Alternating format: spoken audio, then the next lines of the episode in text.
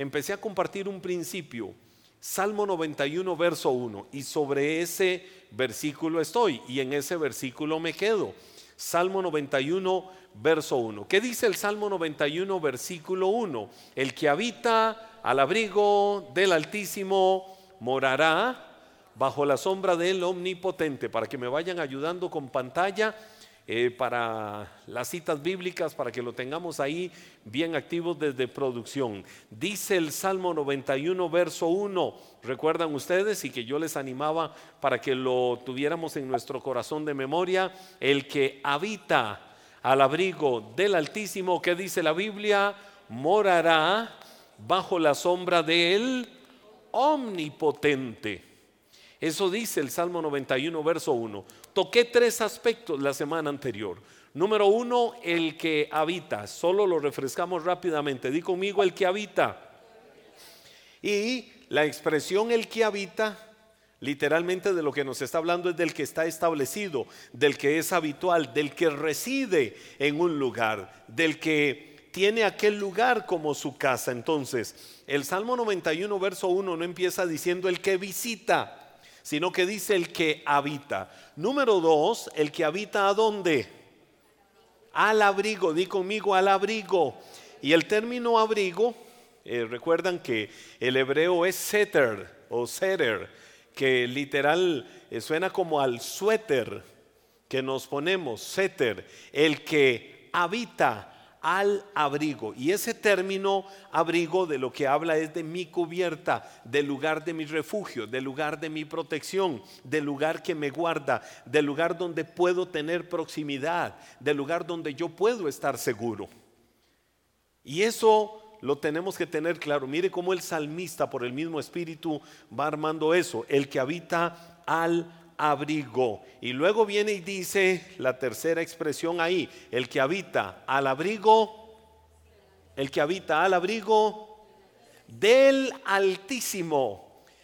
Y la expresión Altísimo es el hebreo Elohim, una palabra que se conoce mucho en el contexto eh, de nuestro castellano, eh, por lo menos dentro de la fe cristiana, Elohim porque cuando decimos Elohim estamos diciendo que nuestro Dios es el más elevado, el más excelso, el más supremo, el que tiene la máxima expresión de adoración de parte de cada uno de nosotros. Elohim significa el más fuerte, el más alto, el inexpugnable. Entonces, mire lo que la Biblia dice, el que habita, es decir, el que reside al abrigo, es decir, al calor, a la protección, al refugio del más elevado, del más sublime, del más maravilloso. Y viene entonces la segunda parte del versículo y sería para efectos de la secuencia el punto número cuatro. Punto número uno, el que habita. Punto número dos, al abrigo.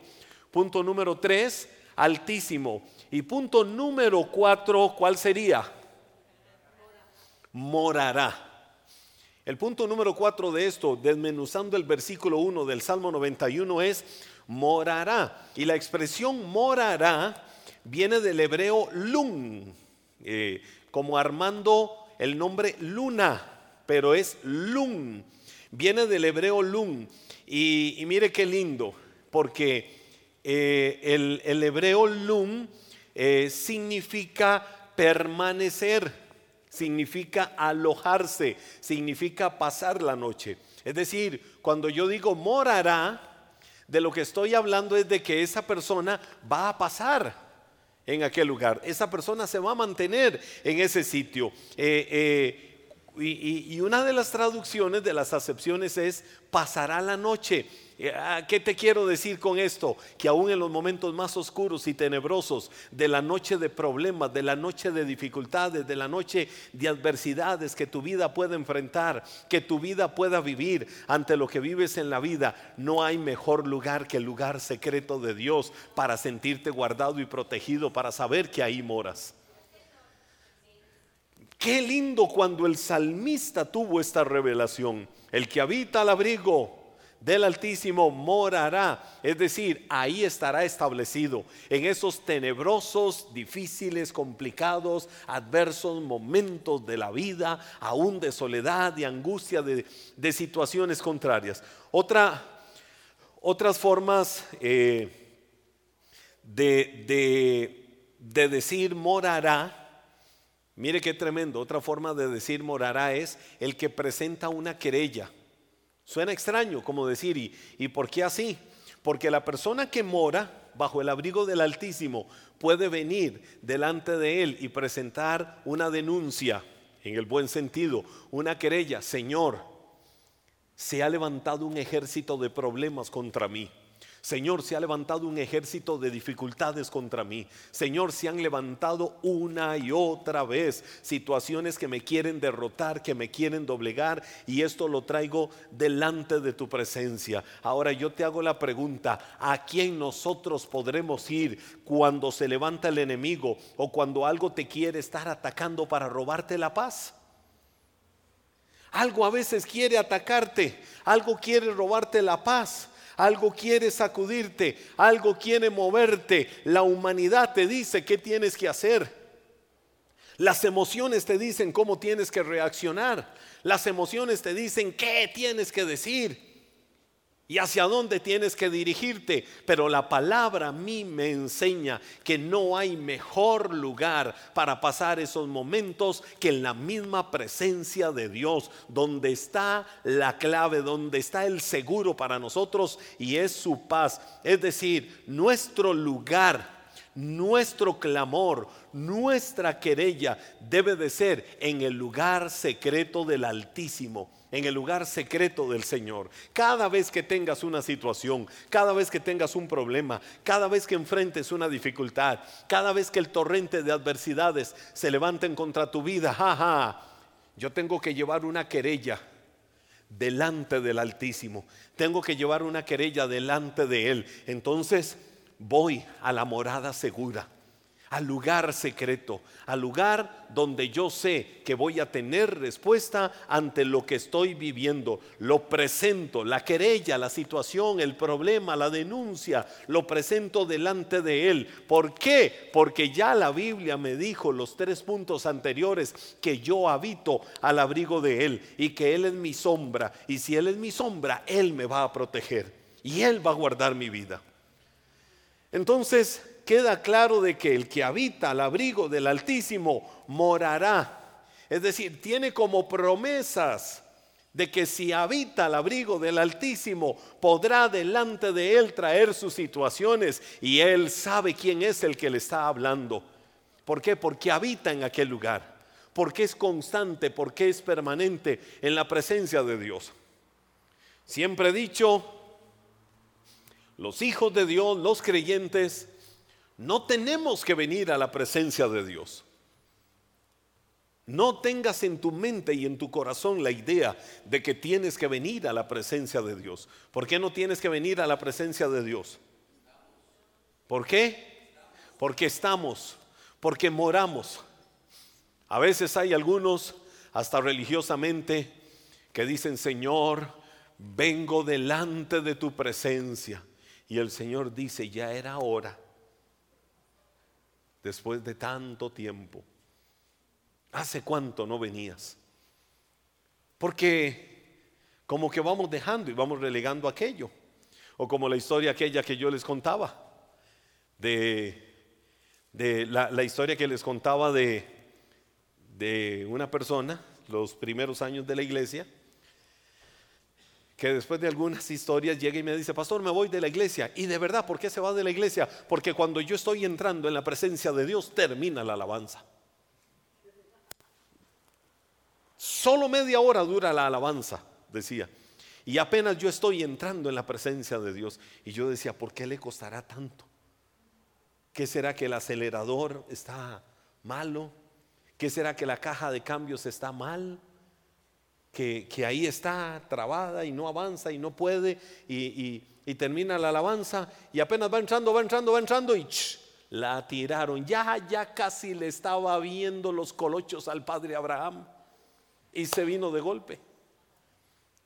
No, es que nosotros no venimos a la iglesia para disfrutar la presencia de Dios. Nosotros vivimos en la presencia de Dios.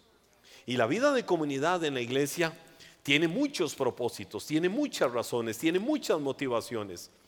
Decía el salmista Salmo 133, miren cuán bueno y cuán delicioso, es decir, exquisito, sabroso, es habitar los hermanos juntos y en armonía. Es decir, la comunidad de los creyentes. Y decía, es como el buen óleo, como el aceite que desciende desde la cabeza y baja por las vestiduras y llega a todos. Es como el rocío del monte Hermón que desciende hasta las montañas de Sión. Y esa ilustración a mí me encanta. Wow, yo la amo y la disfruto. Porque el monte Hermón es literalmente en los altos del Golán al norte de Israel, el punto más alto de Israel. Es el punto más alto, es como que estuviéramos en el cerro de la muerte, solo que el cerro de la muerte está hacia el sureste de Costa Rica. Y el monte Hermón está al norte de Israel. Y desde el monte Hermón empieza a bajar ese rocío. Es un lugar frío. Corre una brisa impresionante en esos lugares. Y dice la Biblia que todo ese rocío empieza a bajar. Israel es un país pequeño. Y empieza a bajar y bajar y bajar. Dice hasta que llega a las montañas de Sión. Es decir, Sión es Jerusalén y llega hasta esos lugares y después de Jerusalén sigue el desierto de Judea. Y al sur del desierto de Judea está el punto más bajo de la tierra. Literalmente ahí en Israel está el punto más bajo del planeta Tierra, el mar muerto. Y entonces desde Hermón desciende ese rocío y ese rocío lleva frescor, ese rocío lleva vida, ese rocío lleva aliento, ese rocío lleva vitalidad. ¿A dónde? A los lugares más desérticos de la tierra de Israel, que es más hacia el sur. Y me encanta esa figura, esa analogía que ilustra el salmista cuando dice que la comunidad de los cristianos, que la comunidad de los creyentes, el habitar juntos en armonía, es como el rocío del monte Hermón que desciende hasta los montes de Sión y más allá de esos lugares. ¿Qué significa? Que cuando yo estoy en medio del ambiente, cuando yo estoy involucrado con otros creyentes, puedo estar en un desierto, puedo estar en las dificultades más terribles, que esa unidad, que esa comunión, que esa relación se convierte para mi vida como en un óleo, como en gozo, como en frescura, como en el rocío que desciende desde lo alto y refresca mi vida. De ahí la importancia de nosotros habitar juntos en armonía. De ahí la importancia de lo que dice el libro de Hebreos también. No dejen de congregarse. Como algunos, a veces yo pienso que el escritor del libro de Hebreos era sarcástico, pero es un sarcasmo muy fino. No dejen de congregarse como algunos algunos tienen por, ¿por qué no habrá puesto por mala costumbre? ¿Verdad? Puso por costumbre, ahí fue más bien muy diplomático, muy romántico, pero debió de haber puesto como algunos tienen por mala costumbre. No dejen de congregarse como algunos tienen por costumbre, porque la, comunión que hay en el congregarse es importante y la vida que genera es fundamental. Ahora, el punto es de que la vida de iglesia es fundamental, pero no es exclusivamente la iglesia el lugar en el que yo disfruto la presencia de Dios. Porque en tu trabajo, en tu centro de estudio, en cualquier lugar, tienes que vivir en la presencia de Dios. No vienes a visitar a Dios. No, es más, el templo en la gracia de Dios somos nosotros. El lugar físico es el lugar de reunión. Pero ese lugar físico que era figura, sombra de lo que iba a venir, se convirtió en nuestro corazón, el templo, la habitación personal del Espíritu Santo. Entonces, ¿dónde mora la presencia de Dios? En ese auditorio. ¿Mora la presencia de Dios en ese auditorio? No, la presencia de Dios mora en nosotros, en el corazón.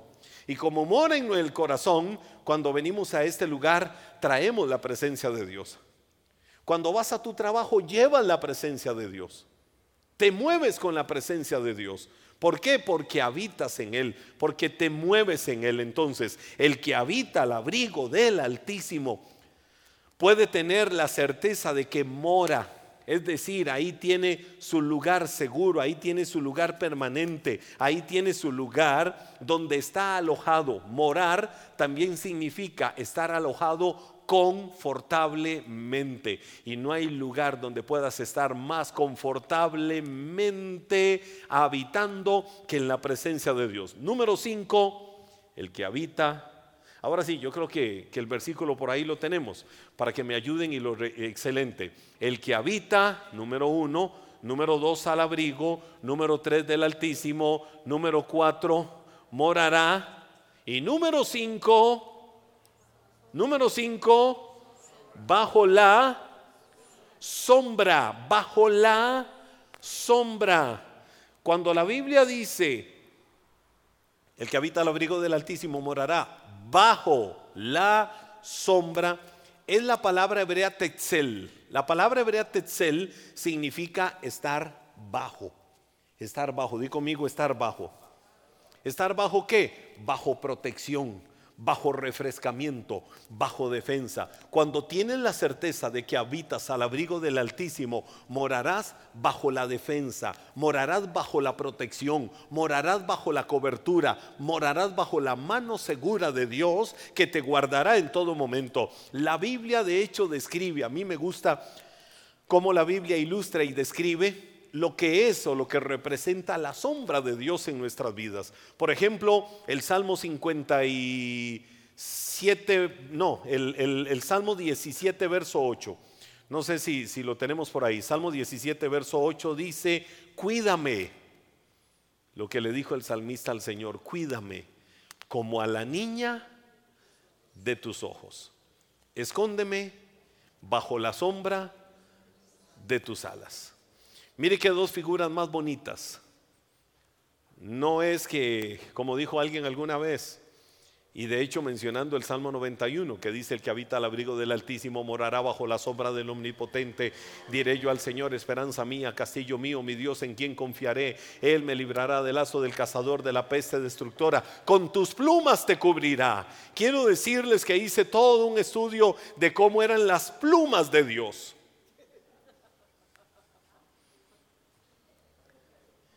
Yo dije, Señor, tú no tienes plumas.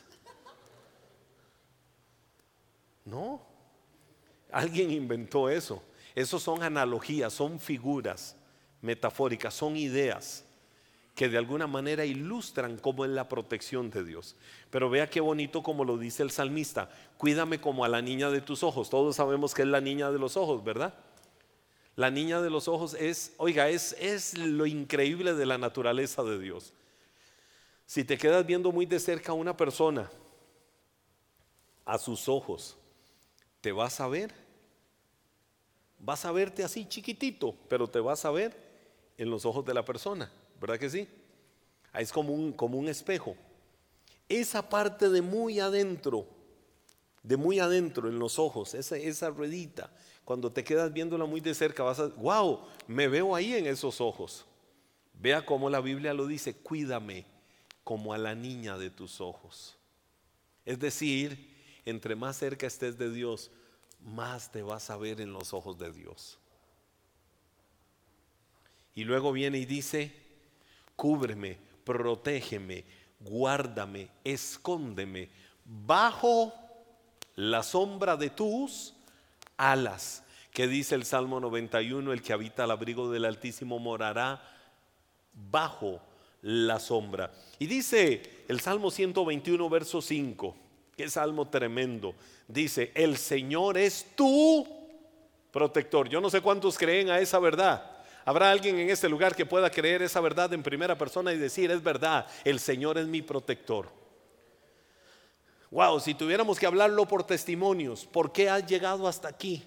¿Por qué has llegado hasta hoy en la vida? De seguro cada uno tiene una experiencia de vida, cada uno tiene una escuela de vida. Y si hemos llegado hasta aquí es Ebenecer.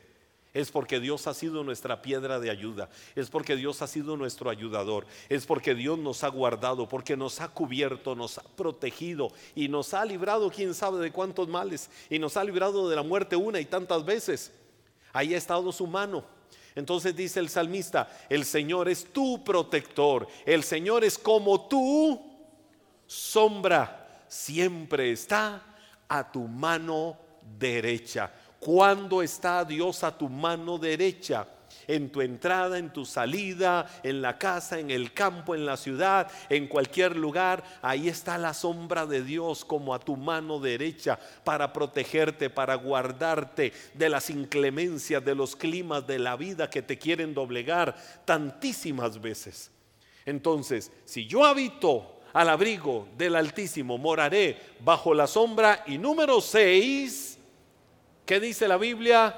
De él, de él, vamos, dilo conmigo así, como haciendo este gesto, morará bajo la sombra de él, morará bajo la sombra de él, omnipotente. ¿Alguno sabe cómo se dice en hebreo omnipotente? Si conocen la palabra muchos. Danny Berríos en uno de sus primeros álbumes hizo una canción con ese nombre. Y esa canción por ahí decía en su letra, El Cancana Adonai. ¿Cómo se dice en hebreo omnipotente? Shaddai. Shaddai. El Shaddai. ¿Recuerdan muchos ese canto, el Shaddai? El Shaddai, que no es de Danny Berríos, en el original la canta Amy Grant. Este, y luego en castellano, en español la hizo Danny Berríos o la, tradujo al español y, en español se hizo muy famosa, pero en el mundo anglosajón también fue muy famoso la canción El Shaddai. Bueno, cuando decimos el Señor es Om, cuando el Señor es omnipotente, estamos diciendo el Señor es el Shaddai. Entonces, cuando decimos el Shaddai, ¿sabe qué significa eso? Además de que omnipotente significa todopoderoso, omnipotente significa más que suficiente para mí. ¿Habrá algo más grande que Dios que necesites en tu vida?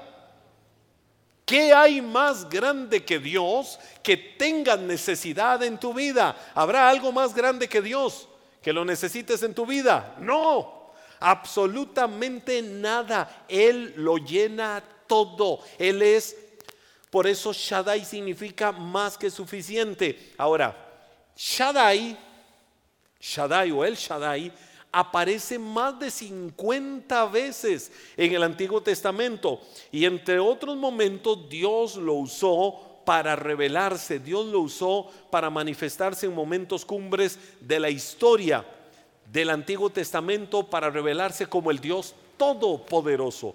¿Cómo lo hizo? Eh, les pongo dos ejemplos. Génesis 17, verso 1. Ahí Dios se reveló como Shaddai. Dice la Biblia, Abraham que es Abraham, pero ahí Dios no le había cambiado el nombre todavía, entonces se llamaba Abraham. Tenía 99 años de edad cuando el Señor se le apareció y le dijo, yo soy el Dios todopoderoso, anda siempre delante de mí y sé perfecto.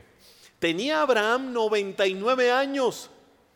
Y Abraham a sus 99 años salud. Oigan, no existía el Viagra.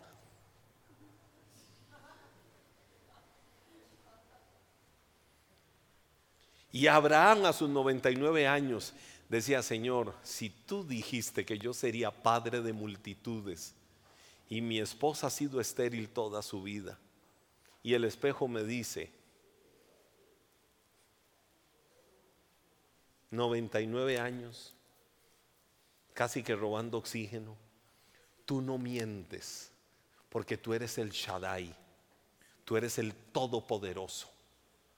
Tú eres el Dios todopoderoso y tú cumplirás tu promesa. Oiga, Dios cumplió su promesa de tal manera en Abraham que Sara quedó embarazada. que a la vuelta del tiempo Sara murió y Abraham tuvo muchísimo más hijos. Creo que era Setura, la esposa, la, la otra con la que se casó y, y oiga, y empezó a tener más hijos y más hijos y más hijos y más hijos. A la edad que tenía, oiga, que alguien levante la mano y diga, Señor, gracias, tengo esperanza. Oiga, Dios cumplió su promesa, Dios lo hizo.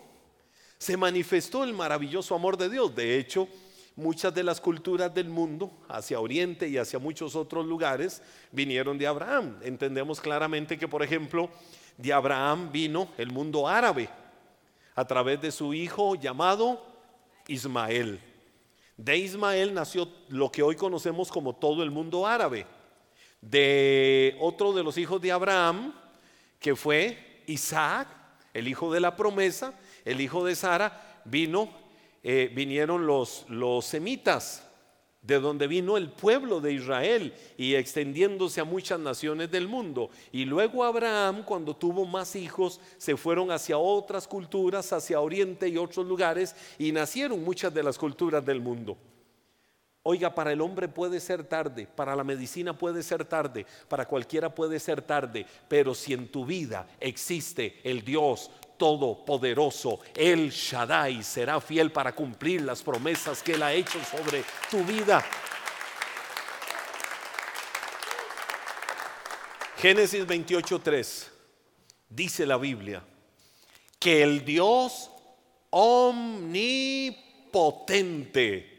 te bendiga y haga que te reproduzcas y te multipliques hasta que seas un gran conjunto de pueblos. Otra vez se reveló como el Shaddai, como el más que suficiente, como el todopoderoso. Y la Biblia viene y dice, el Dios Shaddai, el Dios omnipotente te bendiga. Oiga, esa palabra usted se la puede soltar a cualquiera y venir y decirle, ¿sabes qué, Manuelito? El omnipotente te bendice. Es decir, el que es más suficiente, más que suficiente para tu vida, te bendice. Y cuando te bendice, no es un decir, cuando te bendice es que algo se suelta, algo grande viene. Cuando nosotros hablamos bendición sobre otra persona en el nombre del omnipotente, en el nombre del Shaddai, en el nombre del más que suficiente, en el nombre del que está sentado en su trono, es porque estamos creyendo que sobre esa persona se suelta una bendición. No uses religiosamente ahora el decirle a alguien, te bendigo. No uses religiosamente decirle a alguien, que Dios te bendiga. No, úsalo para que creas en tu corazón que sueltas una palabra sobre esa persona y la sueltas porque viene, porque viene, porque viene. Bendición para su vida en el nombre de Jesús, de parte del Señor. Ahora, algunos eruditos ligan esta palabra omnipotente o Shaddai con la palabra montaña. ¿Y por qué montaña? Cuando miras una montaña, ¿qué te inspira la montaña? Yo decía, ¿por qué la ligan con montaña? ¿Qué tendrá que ver en la erudición, es decir, los que han investigado eh, la palabra omnipotente o la palabra hebrea Shaddai con la montaña? Bueno, es que las montañas indican grandeza. Miras una montaña y la montaña es señal de, grandeza. una montaña es una señal de toda una fortaleza que tiene la naturaleza de algo grande. Cuando mires una montaña alta, vas a poder decir, esa montaña me revela al Dios de mi vida, al Dios de mi corazón, al Shaddai, al omnipotente, al Dios todopoderoso. Por eso las montañas son un símbolo de la manifestación de Dios, son una señal de símbolo de la actividad divina. Con razón el Señor, a través del profeta Habacuc, también decía, eh, decía, el Señor es la fortaleza de mi vida, hace mis pies como de venado veloz para hacerme estar en las alturas de las cumbres. Porque allá las cumbres, las alturas revelan poder. Algunos han conquistado montañas. Wow, y cuando se ha subido una montaña grande y se ha llegado al punto más alto de aquella montaña, eh, ahora que, es tan fácil esto de los selfies, las, fotos, cualquier cosa de estas, eh, tomarse una foto en una montaña bien alta es casi como ¡ah! Y se quedan así. Yo vi a Jeffrey ahora que subió el chirripó haciendo así. ¡Wow! Es lindo. ¿Por qué? Porque logré llegar allá arriba. Logré llegar a aquella cumbre, logré superar muchos escollos, muchas dificultades, pero estoy en las alturas y eso es lo que Dios quiere que entiendas, que Él quiere que estés en las alturas, que son el reflejo del Dios de tu vida, el Dios omnipotente, el Dios todopoderoso. Te menciono. Es más, ponte de pie, ponte de pie. Voy a cerrar mencionando esta palabra. Y, cerramos así, cerramos así. Salmo 121, versículos 1 y 2. ¿Qué dice el Salmo 121? Versículos 1 y 2. Muchos de ustedes lo saben, muchos de ustedes lo conocen, muchos de ustedes lo han escuchado permanentemente en el entorno de Iglesia Maná. Salmo 121 versículos 1 y 2. Pero quiero que te lleves esta promesa en tu corazón. Te lo voy a leer en la versión clásica de la Reina Valera. Eh, muchos lo sabemos de memoria, pero quiero leértelo. Levanta tus manos. Primero convierte esto en una oración.